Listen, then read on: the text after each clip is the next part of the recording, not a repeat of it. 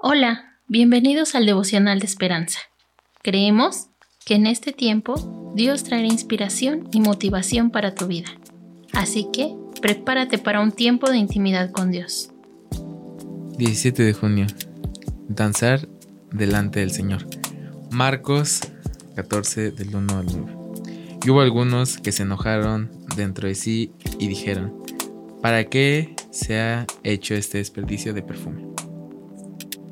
Hace unos años, Caroline y yo visitamos una pequeña iglesia en la que una mujer empezó a danzar en el pasillo durante la reunión de alabanza. Poco después otros se le unieron. Caroline y yo nos mirábamos y sin decirnos una palabra acordamos. Yo no. Ambos venimos de tradiciones eclesiásticas que sostienen una liturgia sobria y esta forma de adoración iba más allá de lo que acostumbrábamos a hacer. Pero si la historia de Marcos sobre el desperdicio de María tiene algún significado, sugiere que nuestro amor a Jesús puede expresarse de maneras que incomodan a otros. Ungir al Señor implicó el salario de un año. Fue un acto insensato, que generó el desprecio y la burla de los discípulos. Tal vez María se retrajo por temor a la respuesta de Jesús, pero él la elogió por su devoción y la defendió de sus propios discípulos, ya que vio el amor que había impulsado esa acción.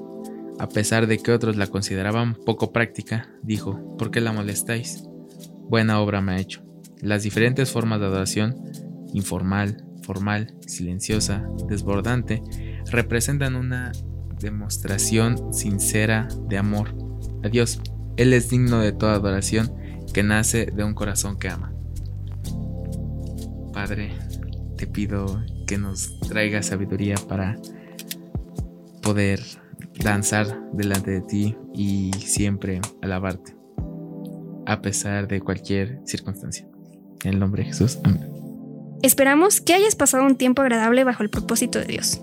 Te invitamos a que puedas compartir este podcast con tus familiares y amigos para que sea de bendición a su vida. Puedes seguirnos en Facebook, Instagram y YouTube como Esperanza. Hasta mañana.